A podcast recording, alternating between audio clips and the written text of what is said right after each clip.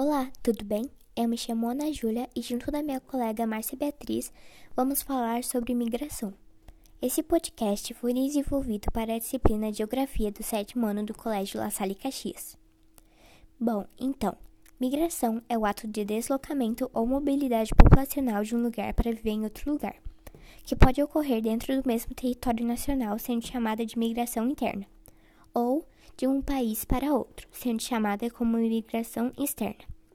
Diferente da imigração, que seria a entrada de um indivíduo ou grupo de indivíduos estrangeiros em determinado país, para trabalhar ou para fixar residência.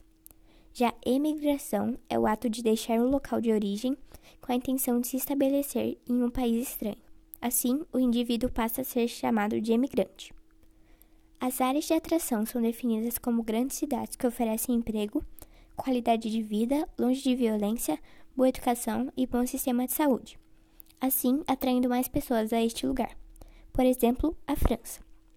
Ao contrário, as áreas de repulsão são definidas como áreas com violência, guerras, pouco emprego, pouca qualidade de vida, educação de baixo nível e mais condições de saúde, fazendo muitas pessoas deixarem a cidade para viver em outro lugar.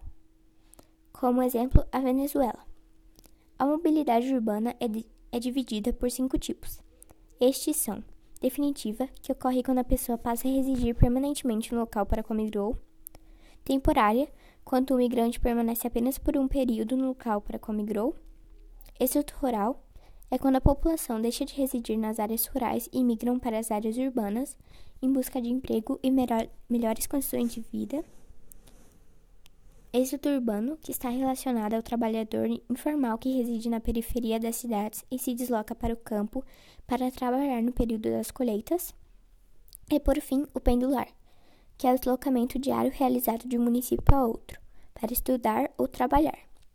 As pessoas migram por diversos motivos pessoais, mas os mais comuns são, são as guerras civis dos seus países, conflitos de grupos armados os desastres naturais que afetam muito a população, a economia enfraquecida, o posicionamento político, como países comunistas e ditatoriais. Muito obrigada a todos os nossos ouvintes. Tchau!